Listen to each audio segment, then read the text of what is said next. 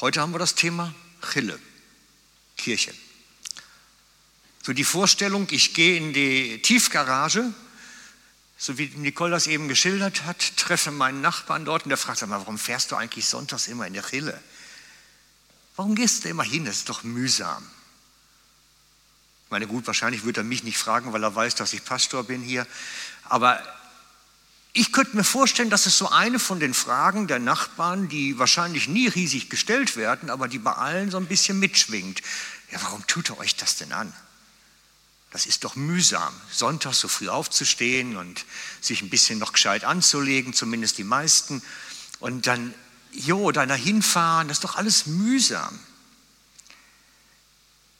Warum also Chille? Warum geht man da eigentlich hin überhaupt? Vermutlich wird sie sich das fragen, weil Kirche natürlich in der Öffentlichkeit nicht unbedingt gut wegkommt im Moment. Meine katholische Kirche trägt ihren Anteil dazu bei mit den ganzen pädophilen Geschichten und den neuen Untersuchungen beim Papst wieder und, und, und. Und wenn man wahrscheinlich ein bisschen tiefer graben würde, wäre die gleiche Geschichte bei den Freikirchen auch. Ich kenne so viele Missbrauchsfälle von Freikirchen. Wenn da einer mal anfangen würde zu graben, wäre das noch genauso dramatisch mindestens. Ja, wir stehen nicht gut da mit solchen Sachen. Und das ist auch nicht werbewirksam wirklich. Das ist ungefähr so, als wenn man ein neues Auto kauft bei einem, wo man da weiß, der liegt gleich wieder ab. Ne? Ja, das hieß bei uns immer früher bei Fiat. Ich will jetzt nichts öffentlich gegen Fiat sagen, aber so in meinen jungen Jahren war das so Fehler in allen Teilen. Niemand kaufte, niemand kaufte Fiat, weil man wusste, man musste schon so ein TCS gleich mitbuchen, sonst, sonst geht das gar nicht mit dem Auto. Und so ähnlich kommt mir das im Moment bei, der, bei, bei Kirche auch vor. Wenn ich mich denen anschließe, brauche ich gleich einen Psychologen dabei, weil sonst ertrage ich das nicht. Jo, wir sind da nicht gut im Moment aufgestellt, kann man ganz ehrlich sagen. Und eigentlich ist sogar die Geschichte so, dass relativ viele, die irgendwo mal Christ geworden sind, Glauben pflegen daheim. Ich behaupte im Moment, das ist jetzt ein Bauchgefühl, das ist nicht gemessen, dass mehr als die Hälfte, die eigentlich zu den Christen gehören, sich nicht mehr einer Gemeinde anschließen. Ich vermute so Hälfte plus irgendwo. Ich kenne sehr, sehr viele, die irgendwo mal eine Verletzung bekommen haben, schwierige Situationen erlebt haben und die gesagt haben, nicht mehr. Mit Kirche bin ich fertig. Und das ist, finde ich, traurig. Aber wir sind auch nur Menschen, wie alle anderen auch, auch wenn es anders sein sollte. Und wenn ich so die Nachbarin in der Tiefgarage vor mir habe und die sagt, ja, warum tust du dir das an, dann schwingt das alles mit natürlich, ne? diese ganzen äh, Meldungen im Blick, äh, Papst äh, gibt die Missbrauchsskandale immer noch nicht zu und das, das schwingt dann alles sofort mit und die vielen Geschichten, die ich kenne. Und da muss ich dir sagen, ja, im Grunde ist die Frage berechtigt. Warum macht man das eigentlich? Oder auch hier, ich meine, warum kommst du? Das ist mal eine ehrliche Frage, ne? Warum kommst du? Wäre jetzt, das wäre eine coole Buzzer-Geschichte. Da müsste man jetzt sowas an der Wand machen. Habe ich auch nicht gut überlegt. Da, da, da müsste man jetzt mal so, warum kommst du eigentlich? Ideen hätte ich genug, aber ich könnte sie alle entkräften. Das ist das Problem. Ideen habe ich genug, aber ich kann sie alle entkräften. Erstens, man könnte sagen, ich gehe wegen der Musi. Muss ich sagen, sorry. Also wenn ich mir das auf YouTube angucke, habe ich eine bessere Qualität. Wenn, wenn ich das irgendwo aus der Konserve nehme, habe ich eine tolle Abmischung. Und wenn ich einen Live-Gottesdienst bei einem Profi irgendwo mitgucke, bei Bessel Church Live-Gottesdienst irgendwo, sagen, ist cool. Die kriegen das richtig gut hin. Gute Sänger, gute Musiker, eine gutes Abmische. Deswegen brauche ich hier nicht hergehen. Wegen der Musik brauche ich nicht in den Gottesdienst kommen. Und ihr, toll, dass ihr euch müht und dass ihr euch einsetzt, aber nein, das ist kein Magnet. Und auch ich, sorry für eine Predigt, würde ich keinen Gottesdienst besuchen. Muss ich ehrlich sagen. Weil ich kann im Internet an jeder Stelle jemanden finden, der genau nach meinem Gusto so predigt, wie ich es haben möchte. Der meine Meinung hat, der meine Theologie vertritt und den höre ich mir dann an. Du müsstest nicht kommen, mich hören, wo du vielleicht sagst, das ist Nonsens. Also fallen schon mal Musi als Anziehungsfaktor weg. Die Predigt fällt eigentlich auch weg. Bleibt noch so dieses Treffen mit der Geschwisterschaft. Da treffe ich ja meine geschwisterlichen Freunde. Ja, das wurde natürlich in Covid-Zeiten arg gebeutelt. Ne? Da durfte man gar nicht mehr groß miteinander reden und riesige Abstände und bitte redet nicht miteinander. Und man merkte so, der letzte Bastion, was so ein bisschen anziehend ist, fällt eigentlich jetzt langsam auch noch weg. Und das sah man dann auch an den Besucherzahlen natürlich, dass die dann auch zurückgehen, weil wenn die Predigt nicht mehr zieht und im Internet besser ist, der Lobpreis im Internet sowieso besser ist und die Geschwisterschaft nicht mehr gelebt werden darf, dann bleibt nicht mehr so viel außer dem Gefühl von Treue und Verpflichtung. Ne? Da müssen wir realistisch sein und ehrlich.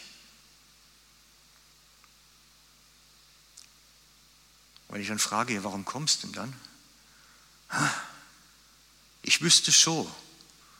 Ich wüsste schon. Ich will euch auch einen, einen Vorschlag machen und ich würde es auch genauso meiner Nachbarin antworten.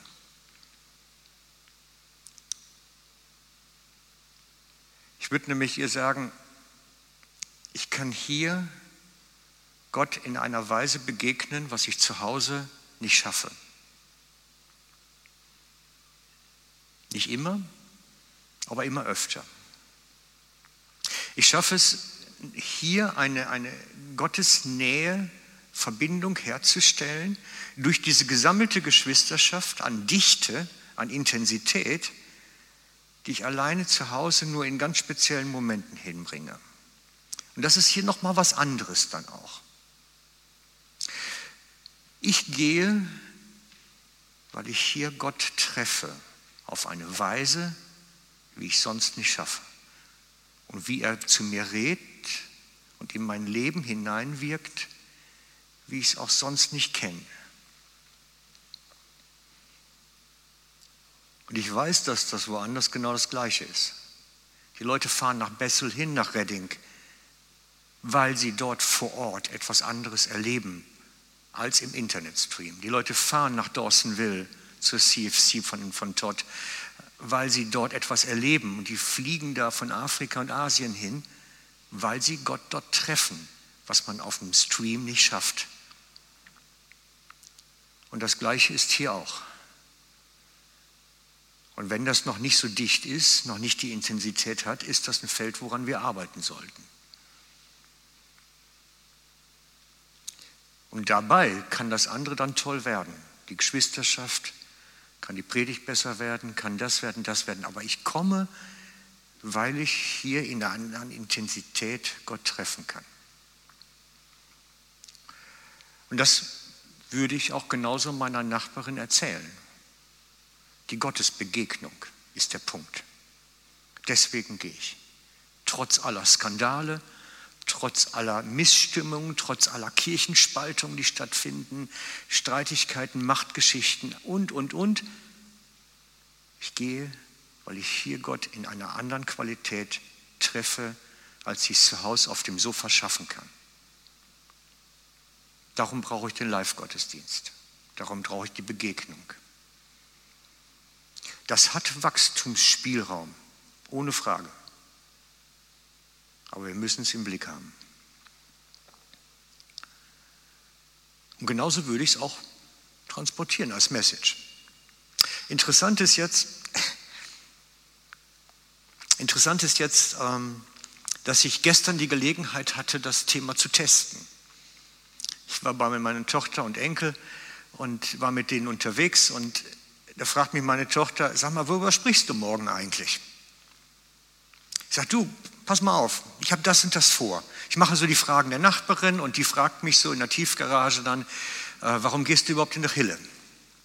Und habe ihr dann erklärt, ich gehe eigentlich nicht wegen Musi, ich gehe auch nicht wegen der Predigt, ich gehe nicht unbedingt wegen der Geschwisterschaft, die könnte man auch anders herstellen und vielleicht auch besser herstellen. Ich gehe wegen der Gottesbegegnung und habe ihr dann erzählt, was ich darunter verstehe Und sie hält kurz inne und überlegt und sagt, ich glaube, ich muss die Gemeinde wechseln. Weil sie das da nicht so kennt und auch nicht gelehrt bekommt und auch nicht davon weiß und bei ihr nicht hört. Ist okay, das können wir so stehen lassen. Sie muss darüber nachdenken, natürlich jetzt. Aber versteht ihr, worum es geht?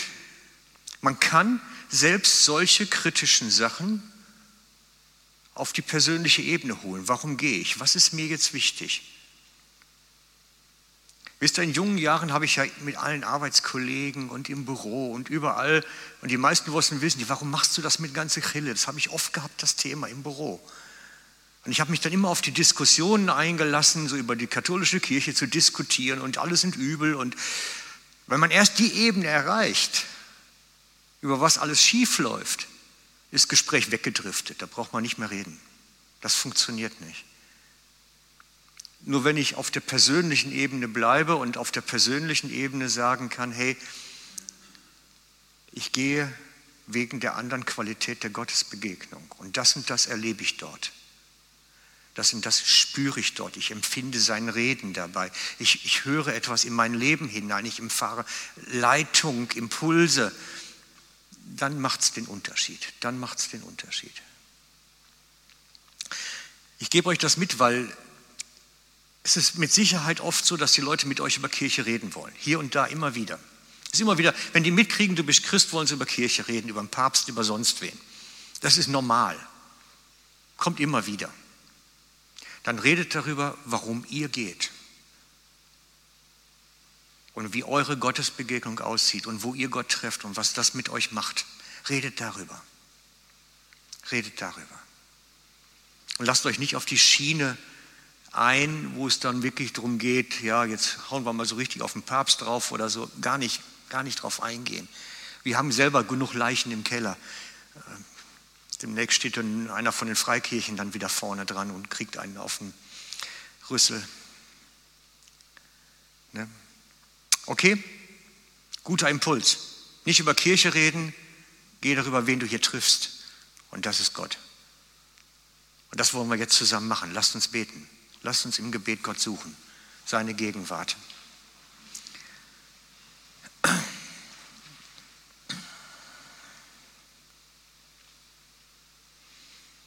Und ich danke dir, Herr, dass du hier bist, unter uns. Jetzt hier deine Gegenwart, deine Präsenz, deine Herrlichkeit unter uns. Und dass wir dich spüren dürfen, erleben dürfen, so wie du bist.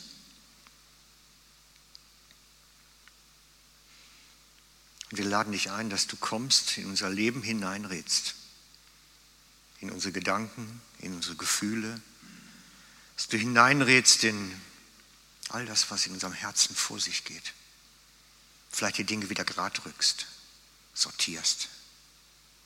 Denn du lebst und du lebst in uns. Du lebst in uns, Herr.